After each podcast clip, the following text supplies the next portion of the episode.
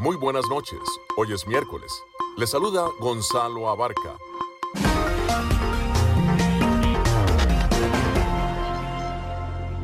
Damos la bienvenida a todos aquellos oyentes de Enlace Internacional. En esta franja nocturna estamos hablando de noticias internacionales, algunas entrevistas y un poco de música.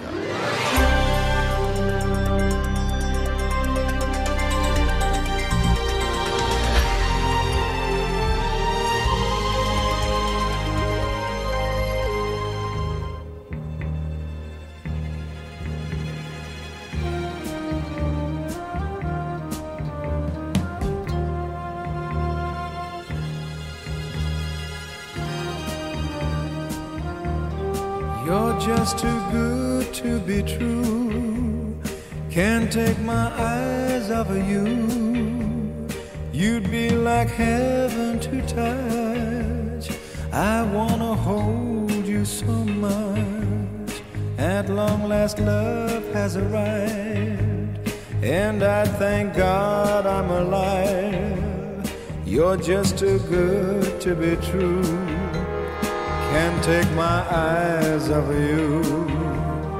Pardon the way that I stare. There's nothing else to compare. The sight of you leaves me weak. There are no words left to speak. But if you feel like I feel, please let me know that it's real. You're just too good to be true. Can't take my eyes off of you.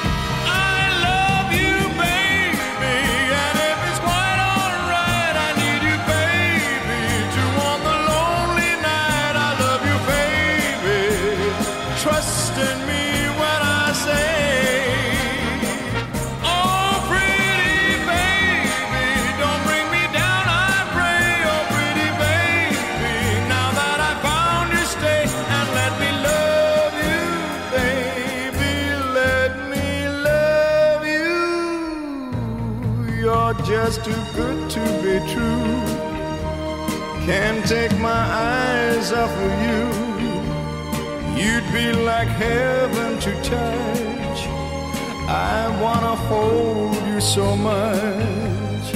At long last, love has arrived, and I thank God I'm alive. You're just too good to be true. Can't take my eyes off of you.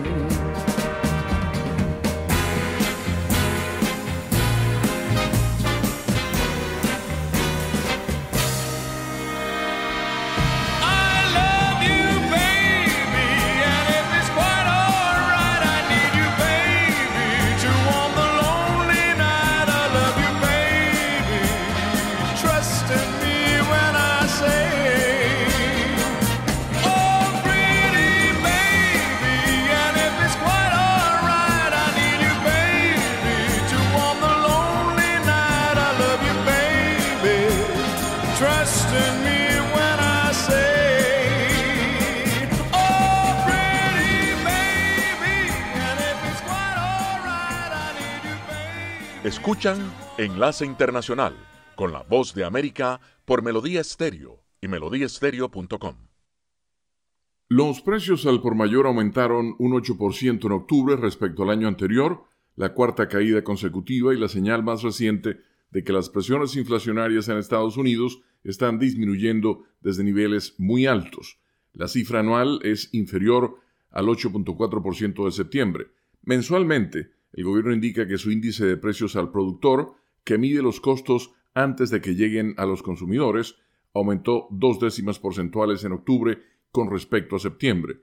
Ese fue el mismo registro que en el mes anterior, que fue revisado a la baja desde una lectura inicial de cuatro décimas. Las cifras fueron más bajas de lo que esperaban los economistas y hacen más probable que la Reserva Federal aumente su tasa de interés de referencia, aunque en incrementos más pequeños. La entidad ha aumentado su tasa a corto plazo en tres cuartos de punto durante cuatro reuniones seguidas, pero los economistas ahora prevén cada vez más un aumento de medio punto en su reunión de diciembre. La mayor parte del aumento mensual refleja los precios más altos de la gasolina a nivel mayorista, cuyo registro fue de 5.7% solo en octubre. El costo de los autos nuevos bajó 1,5% el mes pasado, lo que también podría conducir a precios más bajos a nivel minorista. Excluyendo las categorías volátiles de alimentos y energía, los precios básicos al productor se mantuvieron sin cambios en octubre con relación a septiembre, la lectura más baja en casi dos años. Los precios subyacentes aumentaron un 6.7% el mes pasado respecto al año anterior, es decir, por debajo de la tasa anual del 7.1% en septiembre.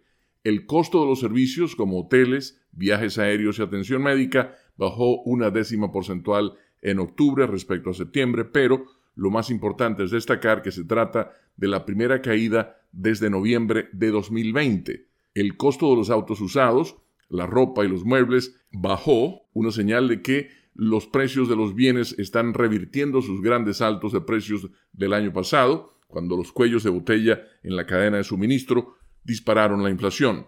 En los últimos meses se han solucionado los retrasos en los principales puertos del país, el precio del transporte marítimo ha bajado sustancialmente y las tiendas están acumulando mayores reservas. Todas esas tendencias sugieren que los precios de los bienes podrían seguir cayendo. Con la nota económica desde Washington, Leonardo Bonet, Voz de América. Desde la Voz de América en Washington les saluda Sofía Pisani, invitándolos a escuchar las noticias internacionales el enlace internacional de la Voz de América desde las 7 de la noche, hora de Colombia, 8 de la noche, hora de Venezuela.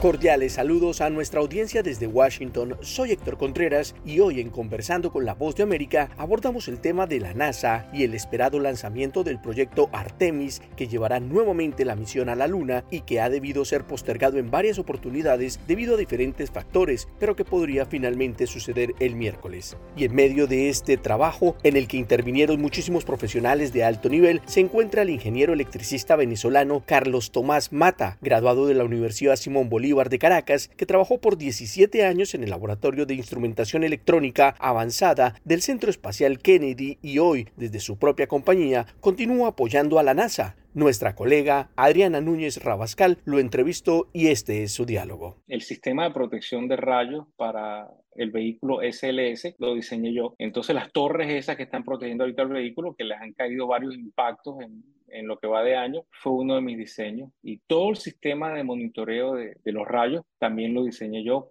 con la ayuda de mi grupo. Y hoy en día, para este programa de, de, Artemis, ya sabemos con exactitud dónde caen las descargas, qué tan fuertes son, qué tipo de efectos tienen. Esto era algo que no tenía el, el programa del transbordador. Y cuando vino la idea de hacer, primero fue Constellation o Constelación, que era el programa antes de CLS, me dijeron, Carlos, tú vas a estar encargado de diseñar el sistema de protección contra rayos de la próxima plataforma y el sistema de monitoreo contra rayos. Y hay dos requisitos fundamentales. Número uno, al vehículo no lo puede caer una descarga atmosférica. Eso lo tienes que resolver porque el sistema de protección de rayos del transbordador tenía algunas deficiencias. Y número dos, cada vez que caiga una descarga, tenemos que saber exactamente dónde cayó, qué tan fuerte, qué tan fuerte fue y cuáles fueron los efectos. Mira, pues ya en lo que va de año, yo creo que todos los eventos que han sucedido en la plataforma de lanzamiento ha demostrado que esos dos objetivos porque esos requisitos fueron cumplidos. Y yo casi todos los días recibo un email de alguna persona que me conoce en la NASA, Carlos, Carlos, qué agradecido estamos nosotros que tú hayas hecho esta cuestión, porque de verdad que ahora estamos mucho más tranquilos con estos problemas que antes eran, eran unos problemas graves. ¿Qué se siente para un venezolano ser parte de una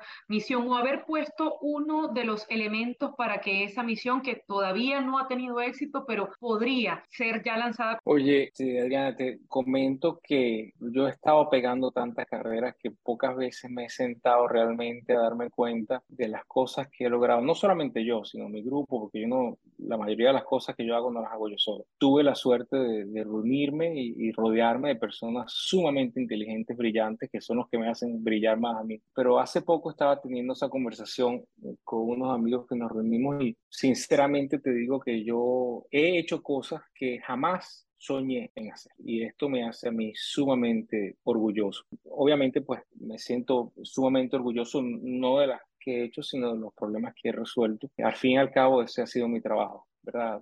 resolver los problemas que se me han presentado al frente. Y parte de ese trabajo, pues se ha visto, eh, las personas para las que he trabajado, los directores o los programas para los que he trabajado, han sentido mucho el agradecimiento y, y consecuentemente, pues me han dado premios y, y reconocimientos que, que, mira, jamás en la vida de verdad pensé que, que iba a recibir. Y uno de esos reconocimientos es la medalla del Servicio Público Distinguido en el año 2009. ¿Esa medalla fue por qué misión o por qué labor? Mira, esa medalla me la dieron precisamente por el problema que ayudó a resolver con los sensores de combustible del transbordador, que no solamente averiguamos cuál era el problema, cómo resolverlo, sino que logramos extender la vida del programa del transbordador, porque en ese momento habían pensado cancelar las misiones restantes del transbordador porque era un problema difícil de resolver y, y muy peligroso. Ya al dar con el problema, pues el programa, el director del programa del transbordador se sintió mucho más cómodo con lo que tenía y dijeron, mira, resolvemos esto, llenamos los, los tanques y si todo funciona bien, pues seguimos con los lanzamientos que nos quedan. Y eso pues ahorró una gran cantidad de,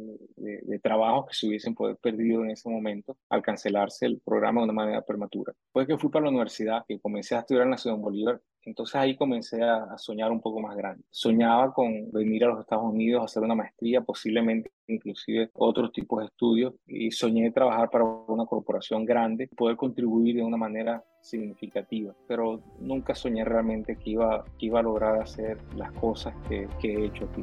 Era el ingeniero electricista venezolano Carlos Tomás Mata, describiendo su experiencia y orgullo de ser parte de la misión Artemis que llevará a la NASA de vuelta a la Luna. Esto fue conversando con la voz de América.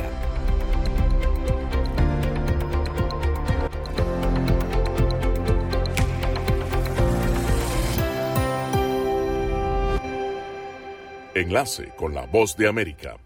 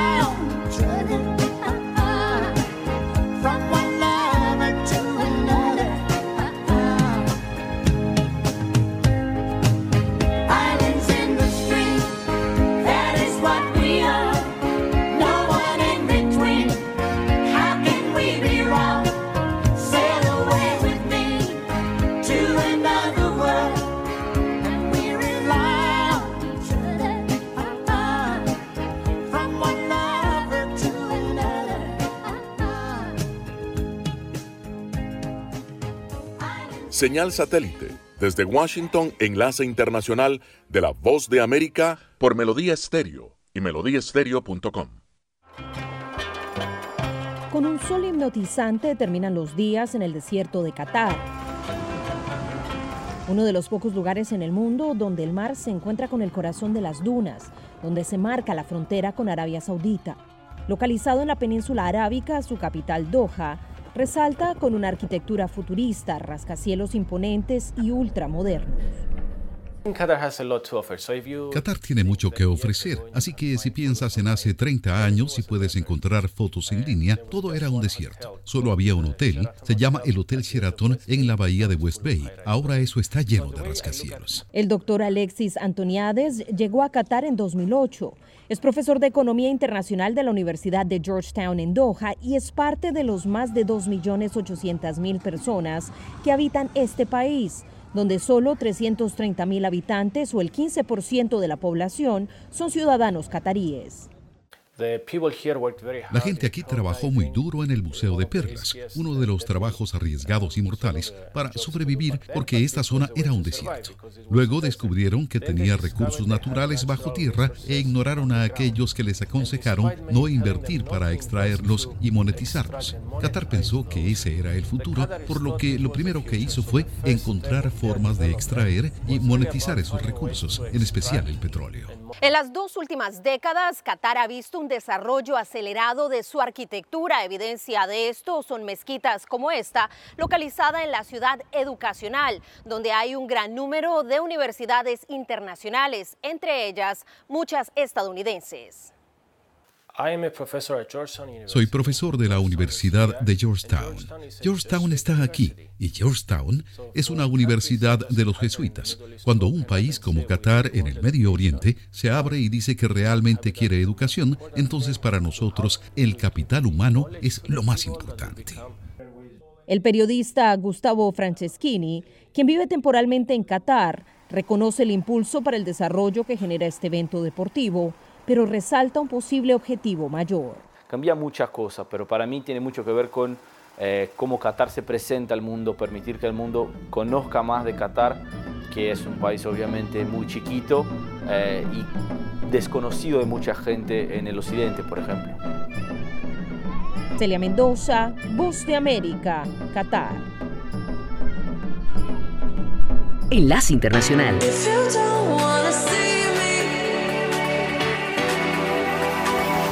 Did a full 180, crazy. Thinking about the way I was. Did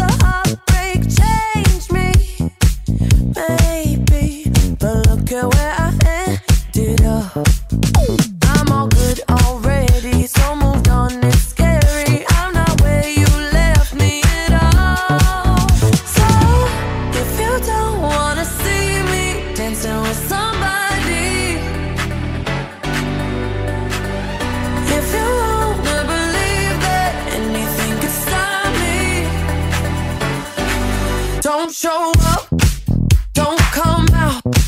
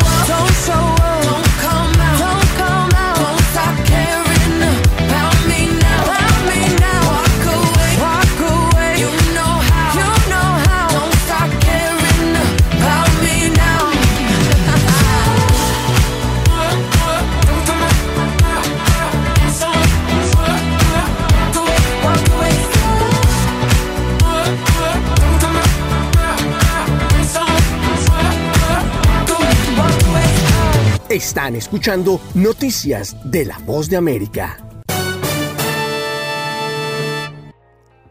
Con el objetivo de fortalecer la seguridad en Ecuador, la administración de Guillermo Lazo solicitó el apoyo de los gobiernos de Israel y los Estados Unidos. El primero proveería el armamento que necesita la policía y el ejército para hacer frente a la amenaza de los grupos narcoterroristas, mientras que Quito pidió a Washington el aporte de 5 mil millones de dólares para equipar a las fuerzas públicas del país latinoamericano. El ministro del Interior, Juan Zapata, asegura que trabajan en algunas estrategias de aumentar el número de policías, la dinámica que esos policías, su entrenamiento y sus recursos sean distintos. Hoy tenemos que ya ver que los policías, inclusive del eje preventivo, estén con armas largas. Y es que las bandas organizadas infunden el terror al lanzar artefactos explosivos contra las unidades policiales, por lo que el gobierno se ha visto obligado a activar las labores de tres mesas de seguridad en las que se discute el estado de equipamiento tanto a militares como a policías.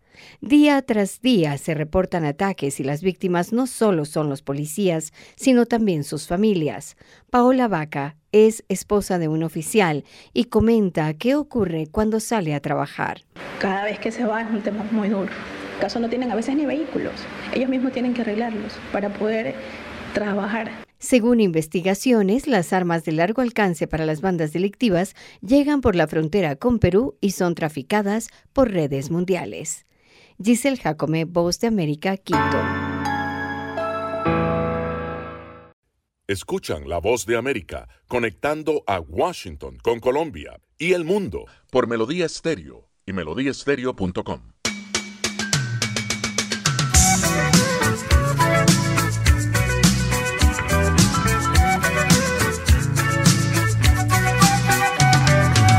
Traveling in a fighter trailhead full of zombies. I met a strange lady, she made me nervous. She took me in and gave me breakfast. And she said, Do you come from a land down under? Where women go and men wonder. Can't you hear, can't you hear the thunder? You better run, you better take cover.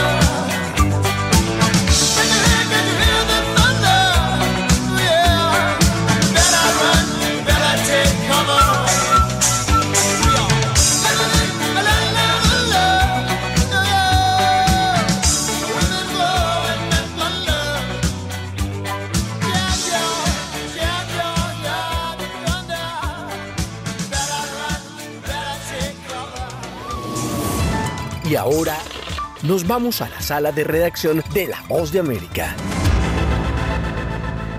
Después de dos meses de caída en picada, la aprobación del presidente de Chile, Gabriel Boric, subió ocho puntos en la última semana, según una encuesta realizada por Caden, una empresa chilena de investigación de mercado y opinión. La aprobación hacia la gestión del mandatario se elevó desde un 25% a un 33%, según los resultados del sondeo. Esto sucede luego de que el mandatario viajó a la región de la Araucanía, donde reconoció actos de carácter terrorista en la zona y tras la presentación del proyecto de la reforma previsional que busca mejorar las pensiones de las jubilaciones en el país. Un repunte de este tipo en la aprobación del presidente no se veía desde fines de septiembre. En recientes declaraciones durante su visita a la Araucanía, el mandatario chileno explicó que su gobierno estableció una comisión de paz y entendimiento a fin de resolver los conflictos en esta región. Estamos acá para encontrar un camino de diálogo y entendimiento que permita una solución, una solución a la deuda que tiene el Estado de Chile con el pueblo mapuche. Lo he dicho desde antes de ser presidente. Los cambios en la aprobación del presidente aún están bajo análisis, pero varios expertos apuntan a que se podría relacionar con el cambio en su forma de gobernar en medio de un país que enfrenta varias crisis. Sin embargo, la oposición ha sido muy crítica con la gestión del mandatario al punto de calificarlo como el peor gobierno de la historia de Chile. La diputada opositora Pamela Gilis declaró recientemente a medios de comunicación. Porque estamos frente a un gobierno peor que el de Piñera. En siete meses, este gobierno ha hecho retroceder la situación concreta de vida de la gente. En tanto se espera saber qué piensan los chilenos sobre esta nueva comisión de paz para lograr el fin de los conflictos en los pueblos indígenas. Sala de redacción, Voz de América. Enlace con la Voz de América.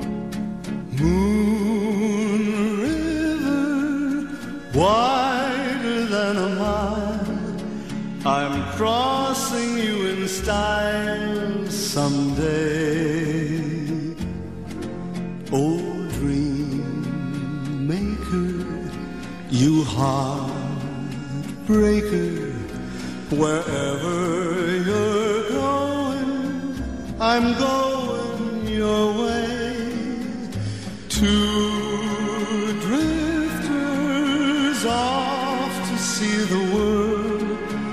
There's such a lot of world to see. We're after the same rainbows and waiting round the bend. My huckleberry friend,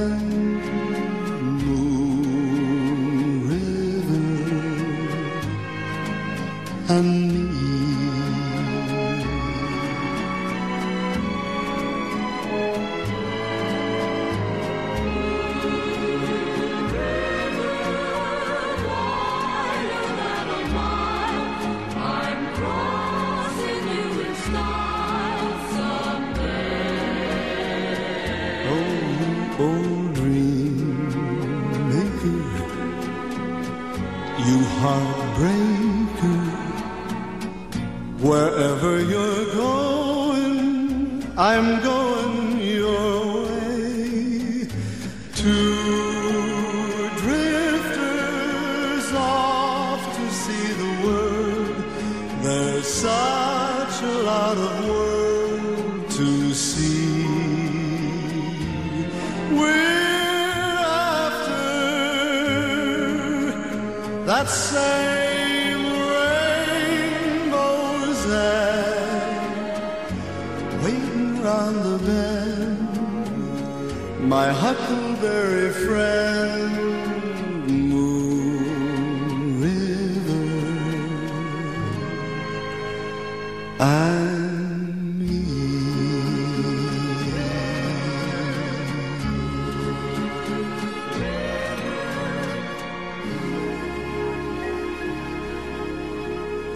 La voz de América. Siguen las noticias.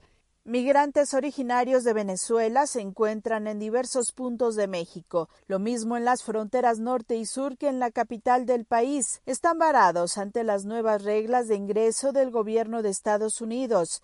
El 12 de octubre se dio a conocer que el gobierno de Joe Biden permitiría el acceso de 24 mil migrantes de Venezuela en un sistema similar al aprobado para Ucrania, con una serie de requisitos que algunas organizaciones consideran demasiado estrictos. Eunice Rendón, coordinadora de la organización civil Agenda Migrante, recordó que estas reglas no aplican para los 150 mil venezolanos que ya estaban en tránsito, ya que Estados Unidos exige que el traslado sea por avión, que cuenten con pasaporte y que hayan ingresado legalmente a México, lo cual es imposible de cumplir. Advirtió que esto los coloca en una situación de riesgo e incertidumbre. Eso ha hecho pues que los venezolanos estén en una situación bien complicada y sobre todo ante mucha incertidumbre. Y obviamente han estado sufriendo en la frontera inseguridad, ¿no? Extorsiones. O sea, finalmente eh, algo importante es que en esta frontera donde ellos están hay que recordar que son los lugares de mayor incidencia delictiva, ¿no? Han estado los albergues rebasados en Tamaulipas, en Ciudad Juárez, en Tijuana y eso ha hecho que mucha gente pues tenga que esperar en donde puede y esto hace que también abusen de ellos, ¿no? Tan solo en Ciudad Juárez, Chihuahua, el Instituto Nacional de Migración que recibe a los migrantes retornados del Paso, Texas, informó que desde el 12 de octubre autoridades estadounidenses regresaron aproximadamente a 2.100 ciudadanos venezolanos. Muchos de ellos permanecen en un campamento frente al río Bravo, con la esperanza de que Estados Unidos les conceda asilo político. El pasado 5 de noviembre, el gobierno de México estableció un puente aéreo de retorno voluntario a Venezuela, mediante el cual fueron regresadas 140 personas. Sara Pablo, Voz de América, Ciudad de México.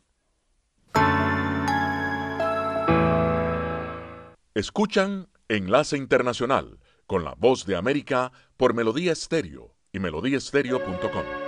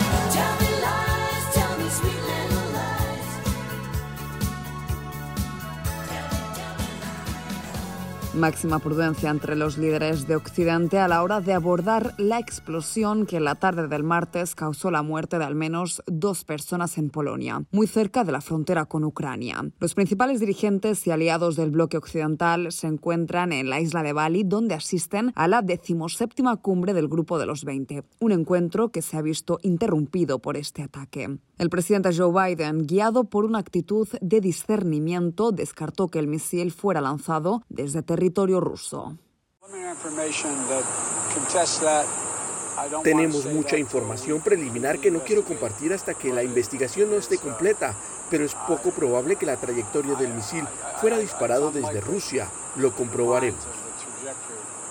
La explosión ha abierto la puerta a cientos de interrogantes y es que Polonia es territorio de la OTAN. De confirmarse que fue un ataque ruso intencionado contra Polonia, elevaría el conflicto a una dimensión muy diferente en la que la Alianza Atlántica intervendría directamente. Hoy el secretario general de la OTAN, Jens Stoltenberg, dijo que la explosión en Polonia tuvo lugar cuando Rusia lanzó una ola masiva de ataques con cohetes en Ucrania y afirmó que se está llevando a cabo una investigación sobre este incidente y en actitud de cautela añadió que se debe esperar a su resultado. No tenemos indicios de que haya sido el resultado de un ataque deliberado y tampoco tenemos pruebas de que Rusia esté preparando acciones militares ofensivas contra la OTAN, destacó el funcionario de la alianza. Nuestro análisis preliminar sugiere que el incidente probablemente fue causado por un misil de defensa aérea ucraniano disparado para defender el territorio ucraniano contra los ataques con misiles de cruceros rusos. Pero déjenme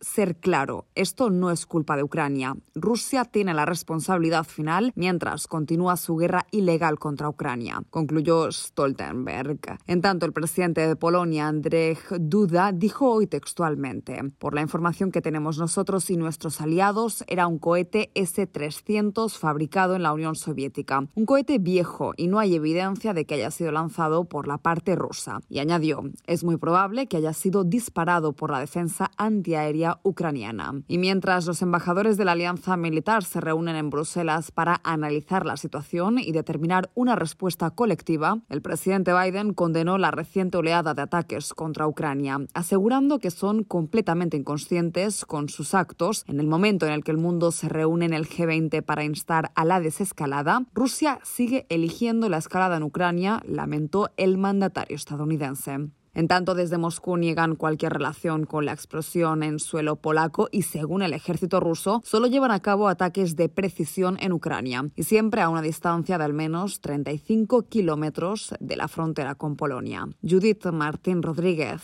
Voz de América. Enlace Internacional con la Voz de América.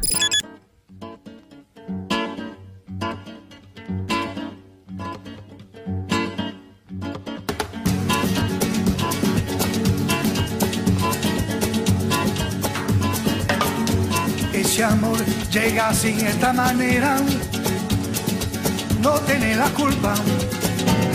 Caballo le dan sabana, porque muy despreciado, por eso no te perdono llorar. Ese amor llega así esta manera, no tiene la culpa. Amor de compra y venta, amor del pasado. Ven, ven, ven, ven, ven,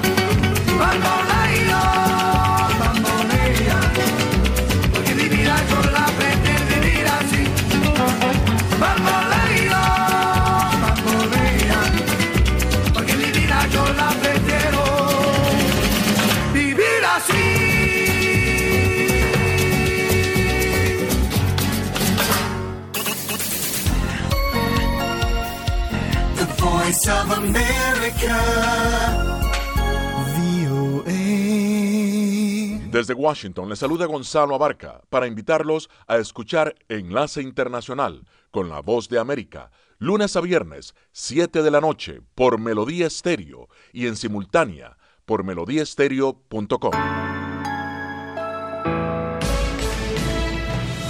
Este es un avance informativo de La Voz de América. Desde Washington les informa Henry Llanos. Líderes del grupo de las 20 mayores economías del mundo iniciaron su reunión anual en la isla de Bali. La guerra entre Rusia y Ucrania figura en el primer punto de la agenda. Nos informa Angélica Herrera. Una condena de la mayoría de los miembros del G20 a Rusia por su ataque a Ucrania será la resolución de los líderes de las 20 potencias del mundo, según funcionarios estadounidenses. Estados Unidos impulsa el proyecto de resolución como una muestra de presión a Rusia, que es miembro del G20. El canciller ruso, presente en Bali, se adelantó al pronunciamiento este martes. La guerra de Rusia nos impacta a todos, dijo el presidente del Consejo Europeo, Charles Michel. Angélica Herrera, Voz de América. El Departamento de Estado de Estados Unidos anunció que funcionarios estadounidenses y cubanos se reunieron el martes en La Habana para discutir la implementación de acuerdos migratorios vigentes entre ambos países. Estas discusiones bilaterales sobre inmigración se celebran generalmente de forma semestral. Esta es la segunda reunión realizada este año cuando Cuba vive uno de los mayores éxodos de su historia reciente. La subsecretaria adjunta para Asuntos del Hemisferio Occidental, Emily Mendrala, encabezó la delegación de Estados Unidos. Acompáñanos de lunes a viernes con las noticias del mundo del entretenimiento, lo mejor del cine, Scrolls are the bad guys. los estrenos de Hollywood, I've never seen anything like this. Who am I? She's the last of her kind. 300 years old. de lunes a viernes. El mundo del entretenimiento llega a ustedes desde los estudios de La Voz de América en Washington. La oposición venezolana registra avances para el proceso de elecciones presidenciales primarias donde surgirá un candidato unitario. Desde Caracas nos informa Carolina Alcalde. La Comisión Nacional de Primaria, ente rector encargado de organizar el proceso de elecciones primarias de la oposición en 2023 para elegir a quién se medirá con el candidato del gobierno en las elecciones presidenciales previstas para 2024, fue instalada el martes en presencia de diversos sectores de la oposición. Omar Barbosa, secretario ejecutivo de la Plataforma Unitaria, coalición que reúne a los principales partidos de la oposición venezolana, destacó que la comisión deberá trabajar en la aprobación del cronograma electoral y el seguimiento a su cumplimiento, así como en el acuerdo para anunciar la fecha en la cual se llevará a cabo el proceso. Carolina, alcalde Voz de América, Caracas. Polonia dijo hoy miércoles que un misil de fabricación rusa cayó en el este del país y mató a dos personas, aunque el presidente de Estados Unidos, Joe Biden, señaló que es improbable que fuese disparado por Rusia. El incidente que el presidente de Ucrania, Volodymyr Zelensky, calificó como una escalada muy significativa, llevó a Biden a convocar una reunión de emergencia de los líderes del G7 y de la OTAN. Un ataque deliberado y hostil contra Polonia podría desencadenar una respuesta colectiva militar de la alianza. Este fue un avance informativo de La Voz de América. Enlace con la voz de América.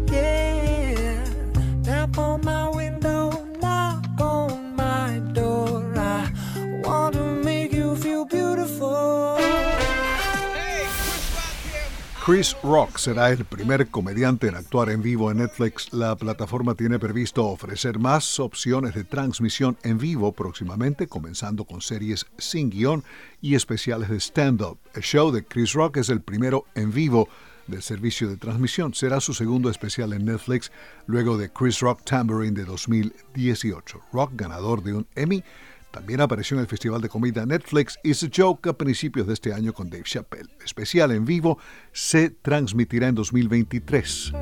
Ayer dijimos erróneamente que el título de una de las célebres canciones de Roberta Flack es The First Time I Ever Saw Your Face, cuando en realidad es The First Time Ever I Saw Your Face, que no es lo mismo. La grave enfermedad de Roberta Flack no le permite hablar ni cantar, según dijeron sus representantes. Flack, de 85 años, sufre de esclerosis lateral amiotrófica, también conocida como enfermedad de Lou Gehrig. La artista tuvo varios éxitos número uno en la década de 1970 y produjo 20 álbumes de estudio.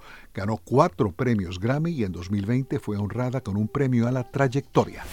Ayer también hablábamos del video en formato largo de Taylor Swift, ganador de un MTV europeo en la ciudad de Düsseldorf. La pieza de 10 minutos llamada All Too Well fue presentada hace unos meses en el Festival Internacional de Cine de Toronto, el TIFF, donde ella dijo que para hacer el video se inspiró en películas románticas de la década de los años 70, como por ejemplo Love Story y The Way We Were. Love Story es el título de uno de los primeros éxitos de Taylor Swift. También en los MTV europeos, Nicki Minaj ganó por mejor canción y mejor tema hip hop por Super Freaky Girl, que incorpora el éxito, naturalmente, ¿no? de 1981, Super Freak pero cambiándole la letra por otra irrepetible en este show. En la entrega de los MTV europeos estuvo presente Julian Lennon, quien dijo al llegar al local que llevaba años sin asistir a un concierto. El británico Harry Styles ganó un uh, premio MTV en la categoría de mejor en vivo y los surcoreanos BTS en renglón de mayor cantidad de admiradores. Düsseldorf, por cierto, es la ciudad donde se originó la pionera agrupación electrónica alemana Kraftwerk y también fue anfitriona del concurso Eurovisión 2011. Otra vez hablamos de Ron Dante y los Archies. Dante es la voz de la agrupación de estudio que a finales de los años 60 y principios de los 70 produjo éxitos como Sugar Sugar, Sugar and Spice, Señorita Rita y Justine. Ron Dante también fue líder vocalista de The Cufflinks de su álbum Tracy. La canción principal de ese disco llegó al puesto 9 de las 100 calientes y al 5 de la cartelera Easy Listening de Estados Unidos, al 4 de la lista de sencillos del Reino Unido y al primer lugar en la cartelera RPM 100 de Canadá. Alejandro Escalona, voz de América. Hasta aquí, Enlace Internacional con la Voz de América. La cita es mañana, así que los esperamos.